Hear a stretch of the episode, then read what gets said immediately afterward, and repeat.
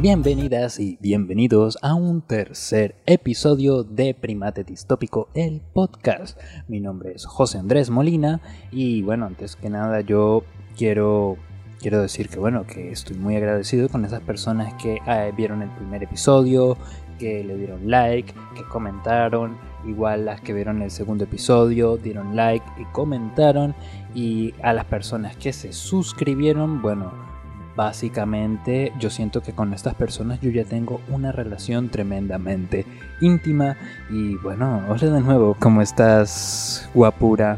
¿Mm? ¿Cómo estás? Qué linda te ves hoy. Radiante, poderoso, poderosa. Mm. Espero que estés bien. Y si tú quieres que también te diga cosas lindas al oído para que se te paren esos pelitos. Esos pelitos, ¿no? Em, bueno, tienes que suscribirte y bueno, lo digo sin ninguna clase de problema, gracias a los que se suscriben. En este podcast voy a hacer una serie de recomendaciones para esta víspera de Halloween. Voy a hablar sobre la historia de del Halloween, pero a nivel como contexto, historia, chévere, vamos a ver qué pasa. Me gusta muchísimo eso. Y eh, vamos a hablar sobre los cyborgs. Y ustedes me dirán, y yo, sí. ¿Y ustedes qué? Y yo, claro que sí. Y ustedes me dirán, nah. Quédense aquí y bueno, escúchenlo, suscríbanse y bueno, espero que lo disfruten. Este episodio probablemente va a salir en la víspera del Halloween. Yo me considero un fan de la ciencia ficción y del género de terror y suspenso. Todas esas películas que bueno, que, que erizan, que ponen nervioso, que te ponen en un visaje, en una mente, bueno, a mí me gustan. Por ejemplo, El silencio el silencio de los corderos, The Silence of the Lambs, esta de donde sale Hannibal Lecter, me mata, me, se me hace una película increíble, increíble. Los planos de la mirada del Dr. Lecter, una demencia. Me gusta, por ejemplo, esta película de Alien, que es como esta especie de terror intergaláctico astronauta, bueno, donde se te mete un animalito del espacio y bueno, que te jode la tripulación y te jode toda dos horas y media, bueno, de, puro shock y persecución. Me gusta mucho eh, la música, por ejemplo, como, como, sí, como halloweenesca, pues como de terror. Me gusta mucho y les recomiendo si no lo han escuchado, Rob Zombie. Este es un músico, bueno, guionista, director, te monta una temporada de CSI. Es un tipo que yo admiro muchísimo su concepto musical es muy como del Halloween, muy de película de terror eh, antigua. Se me hace una barbaridad, yo lo, yo lo admiro muchísimo. Entre otras, entre otras recomendaciones aquí de, que hace el equipo, que por cierto le quiero agradecer, no le agradecí al principio, pero yo le quiero agradecer ahora que me acordé, a Daniela León, a Lara Sorbila, a Natalia Hernández y a Paola Chacón, que hacen parte del equipo.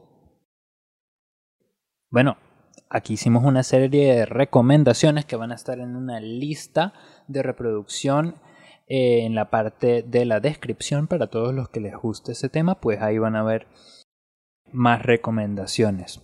Hay cositas, bueno, como por ejemplo de Stephen King, que no he leído, pero me gustan em, las películas. Carrie es de mis favoritas de él. Lovecraft, que yo no lo conocía y fue hasta el 2020 que en todo este tema de la cuarentena lo leí.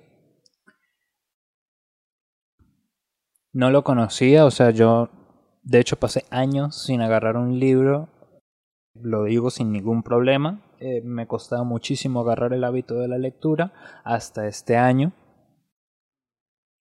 Y bueno, la verdad es que no sé por qué, es algo que a mí me da un poco de pena, pero es que yo no leía fueron años, fueron años, años, años, porque de pequeño me gustaba leer, yo no sé qué pasó. La cosa es que Lovecraft te pone estos monstruos que son cósmicos, que viven debajo del mar, que emergen y que vienen de otras dimensiones, que son como una montaña que camina, que parece como un pulpo, pero que parece como un dragón, pero que parece como una criatura de otra dimensión. Es una cosa que entiendo porque yo no entendía, porque yo veía los memes que decían un revolucionario del terror. Ay, pero cuando lo leí, sí tengo que decir innecesariamente racista, innecesariamente homofóbico, porque tú ves la, la obra a grandes rasgos, le quitas las partes racistas y homofóbicas y da el mismo terror. Pero bueno, es parte de, es parte de y el que lo pueda digerir, ahí está, para que lo quiera tomar. En cuanto a Halloween, qué interesante tener una fecha donde siempre se hacen recomendaciones acerca de todo lo que te provoca, ¿no? De todo lo que te eriza la piel y se pasan estos maratones en televisión de estas películas, El Aro, eh, estas de extraterrestres, de estas donde te da miedo lo desconocido, donde te presentan, bueno, la, la muerte, los fantasmas, el daño, los asesinos, todo lo que te causa incertidumbre. Y estamos visitando la historia del Halloween para ver qué es lo que es y qué interesante porque es como la palabra veneco, que bueno, que cambia a través del tiempo. Eh, y que significa algo bueno, luego algo malo y luego algo bueno. Igualito pasó con el Halloween. Yo les quiero contar la historia del Halloween desde el punto de vista de la historia porque a mí me encanta la historia. Y para el que no se la sepa, la historia de Europa eh, a mí, a mí se me hace súper emocionante y la de Latinoamérica es una demencia. Próximamente hablaremos de eso, pero bueno tienen que remontarse a Europa central y Europa del norte, porque aquí vivían los celtas, que eran comunidades bastante guerreras, unas comunidades, muchas que eran nómadas, eh, ellos esclavizaban, tenían este conflicto eterno con los romanos hasta que fueron fueron abatidos por, por las tropas de Julio César en una de estas expediciones que él lanzó hacia el norte de, de Italia, ¿no? De, de Roma. Legendaria la, la, la, estrategia de Julio César para vencer a todas estas tribus, para eh, rodearlas prácticamente. Y los celtas durante, bueno, durante más de 2000 años han celebrado en un día, en el primero de noviembre, una tradición a los muertos que también tiene una razón de ser a, a, modo climático, porque es la entrada del invierno. Invierno cabilla alemán de, bueno, cero contaminación de, de, de, estamos hablando del 500 después de Cristo o bueno vamos a hablar es del siglo 8 más bien Cero contaminación, nada que ver frío cabilla y tú lo que vas es en falda. Toda esta gente iba en falda. La cosa es que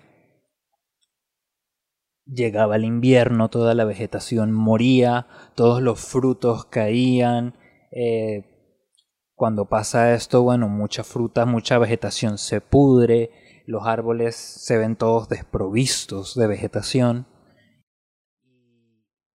el invierno tiene esta cosa que es como una especie de penumbra por, por, la, por la misma condensación del aire, del frío, yo no sé, que es como esta especie de vapor, que bueno, eso le, dentro de la cosmovisión de estos pueblos, ellos lo relacionaban con la muerte y en estas fechas, en esta entrada, lo celebraban haciendo ritos de animales, bueno, de personas, bueno, que si una, un honguito, que si una vegetación por ahí, que yo tengo unos druidas que me traje unas vacas para sacrificar y unos esclavos para que ayuden.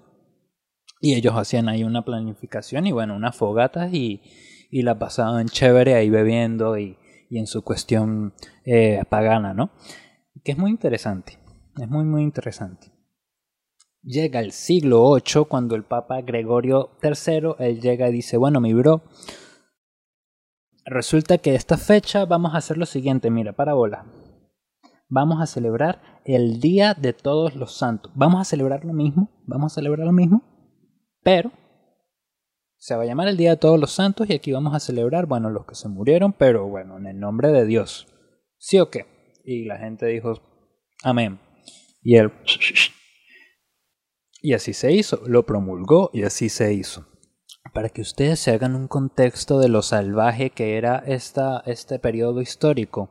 La serie Vikingos, ¿sí? de, donde se narra la, historia de Ragnar, Ragnar Lockbrook, se basa en el siglo IX. Nosotros estamos hablando del siglo VIII, 100 años atrás. Aún más locura, aquí había caído el imperio romano de Occidente, toda esta gente estaba en una locura de que truqui tiki tuki tiki tuki que eso es mío, unificando para lo que próximamente vendría a gobernar Carlomagno. O sea, esto es antes de Carlomagno, que es uno de los uno de esos gobernantes que en la historia le jalan muchas bolas, yo no entiendo. Bueno, la cosa es que en cuestión de eh, idioma, a esta fecha se le llama All Hallows Eve. Fíjate qué interesante. Lo de la calabaza viene por una tradición campesina donde se querían ahuyentar a los espíritus y y bueno, básicamente por la industrialización, ese proceso, bueno, se, se, popularizó, eso se hizo ya toda una cuestión de mercadotecnia. En fin. Para este episodio, yo les quería hablar, les quiero hablar sobre los cyborgs, y es un tema que ustedes me van a decir, oye José, qué locura. No puede ser. Y sí, se los juro. Y bueno, quiero que ustedes sepan para empezar que esto se hace con el máximo de los respetos a las experiencias que cada persona pueda tener en su vida. Se me hizo un tema incluso sensible porque porque esto me hizo ver que los temas se propusieron sin pensarlos bien y entonces siento que voy a entrar en un tema sensible con el tema de la discapacidad. Hablando de la discapacidad, esto es un episodio bueno que pretendo que sea educativo para que para la gente que afortunadamente no ha sufrido ninguna lesión y bueno con el máximo de los respetos para la gente que sí y que se ha tenido que poner una prótesis. Las prótesis vienen de toda la vida. La más antigua que encontré data del año 3000 a.C. y estaba en el pie de, la hija de un sacerdote que había perdido un dedito y le pusieron una prótesis que estaba hecha de madera. Hay otros ejemplos alrededor de la historia de, de, bueno, de estas herramientas que se ponen las personas para, bueno, para para normalizar su vida a pesar de haber sufrido un accidente tan intenso como ese. Está la pierna de Capua, que es una pierna que encontraron eh, de hierro y bronce en la ciudad de Capua, Italia, y que data del 300 antes de Cristo. Era la pierna de un amputado romano, ¿sí? Una persona que había, bueno, perdido la pierna hay un ejemplo muy famoso que se llama la mano de Gotts von Berlinger. de Gotts von Berlingen. No sé cómo se pronuncia, que es una mano mecánica. La mano de, un, de una especie de caballero medieval alemán. Una especie de sicario muy elegante. Eh, y bueno, a través de toda la historia se han visto em, estos casos donde la tecnología del momento ayuda a, que las personas que pierden extremidades o que pierden, em, em, no sé, parte de su rostro, un brazo, un pie, pues puedan seguir adelante, bueno, con su cotidianidad y estar, pues, a menos con eso, ¿no? No sé, eso es un tema muy personal, yo no sé cómo lo lleva cada uno y no pienso andar mucho en eso tampoco. Em, cuando hacemos el tema del o sea, llegamos a la conclusión de que vamos a hablar sobre los cyborgs. Llegamos a una noticia que bueno, que es bastante, bastante, la voy a buscar aquí rapidito.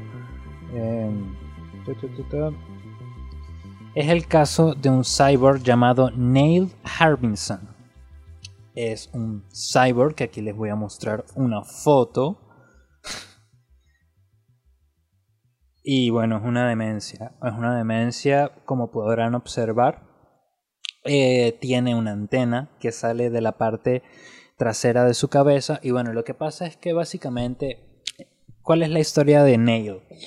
Neil fue una persona que nació daltónica. No podía percibir los colores adecuadamente y de hecho percibía solamente la escala de los grises. Llegó el 2004 y Neil decide eh, operarse. Tiene esta idea de que le implanten un chip en la parte trasera de su cabeza directamente en el cerebro, sale una antena y esta antena le permite eh, percibir el mundo con toda la cotidianidad. Bueno, no con toda la cotidianidad, porque ahorita vamos a hablar de una serie de cosas. Entonces, bueno. Eh, ¿Qué es lo que pasa? Él no podía pedirle esto a, un hospital público, a un hospital privado, porque por temas de ética, y esto es lo que yo no sabía, un hospital no puede integrar un órgano nuevo. Y esto es lo que él quería. Él lo que hizo fue poner un chip en su cabeza y que esto funcionara como un órgano independiente que le permitiera captar, ahí escucha, eh, señales de luz ultravioleta e infrarrojo. Le permite recibir colores, imágenes, videos, música y llamadas telefónicas directamente en su cabeza y desde su móvil o satélite. Entonces tú te preguntarás, qué locura, ¿no? Y es por eso que se ve como una antena de DirecTV. No, y ahorita vamos a ver por qué ese chiste es horrible. Em, Neil resulta que es uno de los principales activistas en esta tendencia cyborg.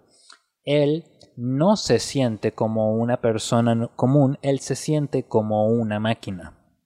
Porque resulta que eh, Neil consiguió este médico em, anónimo, entonces hay una cuestión ahí como medio de Frankenstein ahí, porque bueno, porque básicamente este tema no es ético, y si tú te quieres hacer este tipo de, de mejoras lo tienes que hacer caleta, pues porque porque no lo pueden hacer de forma digna en un hospital porque así es como está el sistema actualmente.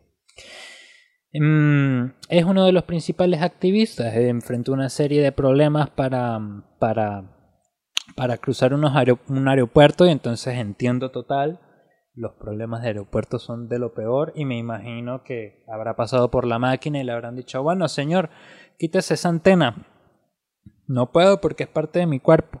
Señor, quítese la antena que no puede pasar. No puedo porque es parte de mi cuerpo. Y entonces, bueno, está la locura, bueno, bájese los pantalones y el cuartico. no en ese orden, pero bueno. ¿Qué pasa? Él reclama su derecho a ser cyborg. Entonces, cuando vemos este artículo, pues entramos en un, en un hoyo de conejo muy interesante y les voy a compartir una serie de fotos que bueno, que, que básicamente todos nosotros nos vamos a sentir que estamos en el futuro y bueno, agárrense. Está el caso, por ejemplo, de Jason Burns, que es un joven que bueno, que perdió su brazo en un accidente, no voy a decir qué clase de accidente, respetando su, su situación. Él era un baterista y resulta que se ha puesto esta prótesis y ahora le permite tocar la batería, bueno, como en la precisión de un robot al menos para un brazo, ¿no? Y entonces pues es una locura. Es un brazo biónico. Está el caso de Nigel Ackland, que perdió su brazo en un accidente. Y mm, se puso un brazo que es muy famoso porque al parecer tiene una, una naturalidad muy loca que nadie la puede creer. Y, bueno, eso es muy famoso por eso. La empresa Konami, la empresa de, de juegos, desarrolló una prótesis robótica para un joven británico, aquí les voy a poner el nombre porque no lo tengo a la mano, un joven que perdió su brazo y le pusieron una prótesis que es una locura. Es un brazo biónico, parece un personaje de Mortal Kombat. Les voy a poner aquí la imagen, es una fantasía de brazo, o sea, tiene parece, parece el brazo gamer porque, porque tiene una especie como de luces, pesa 7 kilos y le abraza todo el abdomen y la columna. Eh, lamentable que lo tenga que usar, pero bueno, eh, tiene una vida súper interesante a pesar de eso, ¿no? Ustedes se van a preguntar, coño, qué locura. Y aquí les voy a decir, eh, ¿Cuáles son las características que tiene un cyborg? Porque acá indagué un poquito más. Y dice que combina un organismo evolucionado y una máquina. Básicamente, un organismo con un chip. ¿Sí? Con un organismo conectado a una red o con un microprocesador, una cuestión. Puede usar la tecnología para mejorar sus habilidades o sentidos. En el caso de Neil, él, él en una charla de TED, que por acá les voy a poner también el, el link o en la descripción, él menciona que hay un cyborg actualmente que está conectado a la Tierra y entonces este cyborg, creo que es una mujer, sí es una mujer, está tiene un sensor en una parte de su cuerpo, ella es bailarina y ella está conectada a los movimientos sísmicos de la Tierra. Entonces él cuenta que es como que tener un segundo corazón, porque la Tierra tiembla cada 12 segundos, 12 minutos, una cuestión así. Y que es como tener otro corazón, ¿no? Entonces, no sé, ahí es donde tú pensarás, bueno, están esos pros y esos contras de ser un cyborg, ¿no? Porque tú tienes que acostumbrar. Y bueno, si tú te pones unas cosas así y ves una morenota bailando, haciendo twerk, y bueno, te puedes venir desmayando, ¿no? Te formateas en ese preciso momento. eh, una de las cosas importantes de ser un cyborg es que ellos tienen la capacidad, el concepto de que ellos pueden seguir evolucionando porque ya integras a tu vida, ¿sí? Eh, la parte esta de que te puedes adaptar, de que te puedes, bueno, José Molina 2.1 y vengo para el otro año la versión 2.2 con nueva actitud y software nuevecito. Es una, una demencia. Eh, Usa tecnología creada por humanos y no por la tecnología en sí misma, es otra característica de ser cyborg. Y antes de ser cyborg, es que esto es muy importante porque es que uno pensaría, yo cuando estaba analizando este tema al menos, yo estaba pensando, bueno, pero es que cualquiera se puede hacer cyborg, qué loco. Y creo que esto es una cosa que hay que tomar como con una seriedad, ¿sí? Porque no es como que a ti te guste hacer manualidades y bueno, te vas a instalar una pistola de silicón aquí en el brazo porque te gusta hacer manualidades. Eso no tiene el más mínimo sentido. Es, las prótesis estas se hacen muchas veces en usos médicos. Eh, personas que por ejemplo que pierden la vista se instalan una cámara, un dispositivo que les permite ver, que les permite aprovechar su discapacidad para, para bueno, para hacer cosas de su día a día. Yo estaba en una demencia particularmente porque no encontraba el cable de mi teléfono y yo estaba en 5% y luego estaba en 2 y yo luego estaba en 1 y yo luego estaba en... Eh, o sea, estaba histérico buscando aquí, buscando allá, levantando cosas y yo no encontraba el cable y yo decía, coño, qué importante es tener un teléfono hoy en día. Porque yo para comunicarme, yo para trabajar, yo para hacer mis cosas en mi día a día, yo necesito mi teléfono. Y no necesariamente porque esté en las redes sociales, sino porque lo necesito para trabajar, para comunicarme, para enviar un mail, para recibir un mail, para pa, para todo, yo necesito el teléfono. Entonces, este tema se me hizo básicamente como agarrar, o sea, si tú eres una persona con una prótesis y, tu prótesis, bueno, cumple con unas características electrónicas, tú prácticamente eres un cyborg, tú eres una persona mitad robot y yo digo, coño la madre, qué, qué increíble el tiempo en el que estamos viviendo, porque porque sonará absurdo, pero si tú tienes, por ejemplo, una prótesis en el brazo, persona que está escuchando y no sé, la perforas y le pones un Apple Watch, tú eres una persona que en parte de sí tiene un dispositivo electrónico, te puedes considerar sin ningún problema un cyborg. Entonces es un momento como para analizar la relación que uno tiene con esas con la tecnología. A mí se me hace puntualmente una locura que este tipo sea capaz de ver en rayos ultravioleta, en rayos eh, infrarrojos, o sea, porque es una persona que te puede estar viendo te observa y te ve, ¿qué pasa? ¿Estás nervioso y te ve así sudar porque te ven infrarrojo? ¿Qué pasa? ¿Ah? ¿Me estás mintiendo? y entra ahí en una demencia. hacerte preguntas. ¿Qué estabas haciendo el martes? Y empieza a interrogarte. Hay muchas cosas, muchas capas con esto de, de los cyborgs. Se me hace muy interesante cómo la tecnología puede ayudar a satisfacer las necesidades de una persona, bueno, para desenvolverse y lo cercano y lo práctico que es la, es, la tecnología. Él prácticamente habla sobre que próximamente va a ser posible que todos nosotros estemos conectados a Internet, por ejemplo. Y se me hace una demencia porque esto es una persona que dice que él recibe imágenes y mensajes directamente en la cabeza y es como de que para que te vengan y te regañen y te digan, sé que me estás leyendo, coño, tu madre.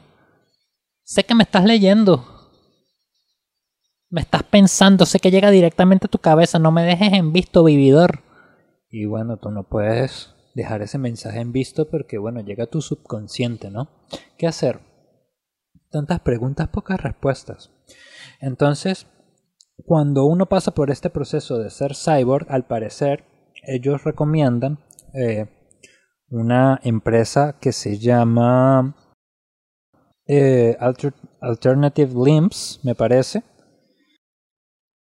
Recomiendan que para pasar por este proceso hay que saber que, hay que mejorar, si habilidades o sentidos, en dónde hay que inspirarse, en la tecnología o en la naturaleza.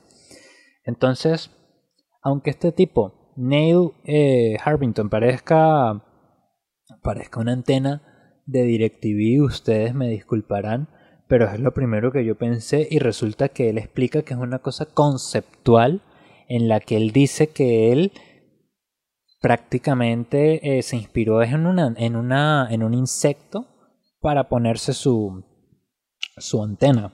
Interesantísimo. Ellos hacen eh, los prototipos, los conceptualizan, los prueban antes de usarlos, conectan a las personas con técnicos, con doctores, con psicólogos y con otros cyborgs, ¿sí? con otras personas que tengan dispositivos electrónicos dentro de su cuerpo y em, bueno, también esta empresa de la que, en la que Neil trabaja y en la que Neil es activista, ellos ayudan a la parte de implantar la tecnología y bueno, que prácticamente te ayudan a evolucionar. Se me hace se me hace loquísimo porque yo digo entonces cuál es el límite. Sí, o sea, tú puedes volverte prácticamente la versión que tú quieras ser de ti mismo y entonces, o sea, eso me, me, me, me formula tantas preguntas, o sea, es una cuestión de identidad. O sea, eso se puede transliterar, por ejemplo, en que esas personas son cyborgs y la expresión de sexo también puede ser cyborg. Por ejemplo, o sea, podrías tener un puerto USB en vez de un pene o una vagina. o sea, es una, es una pregunta absurda, pero pero bueno, para mí es súper real, ¿qué les puedo decir? O sea, tú podrías, así como te identificas como cyborg a nivel de, de persona, te podrías identificar como cyborg a nivel sexual, no sé. Las cosas que he visto en los grupos de, de cyberpunk me parece indicar que sí. Hay un fetiche rarísimo con el concepto de mujer androide sexual no sé por qué, pero bueno, y les dejo ese tema. Em,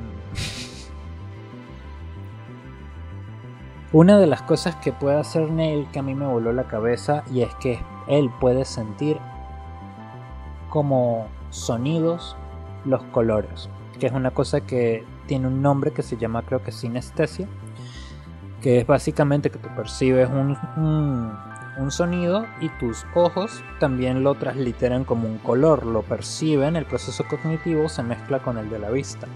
Entonces él puede hacer esto, pero también se puede conectar a internet. Yo les voy a dejar la charla de TED, donde él básicamente habla de la vez que lo conectaron a la Estación Espacial Internacional y le permitieron observar el planeta y el espacio pero no, solo ver, no solamente verlo, sino sentirlo. Entonces es bastante interesante. Y bueno, ya sin más nada que decir, espero que les haya gustado el episodio. Están sonando unos pájaros, mira qué bello.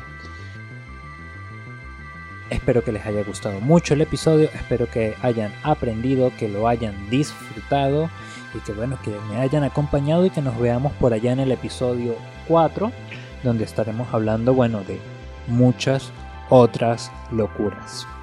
Entonces, sin más nada que decir, espero que se suscriban, que le den like, eh, que revienten ese botón de suscribir y que me ayuden compartiendo, vale, que me ayuden ahí. Mira, si tú me quieres enviar también tus historias, ¿sí? contarme algo raro, de suspenso, algo con aliens, con fantasmas, con tecnología rara que te haya pasado, por favor envíalo al correo que te va a aparecer por acá o en la parte de la descripción.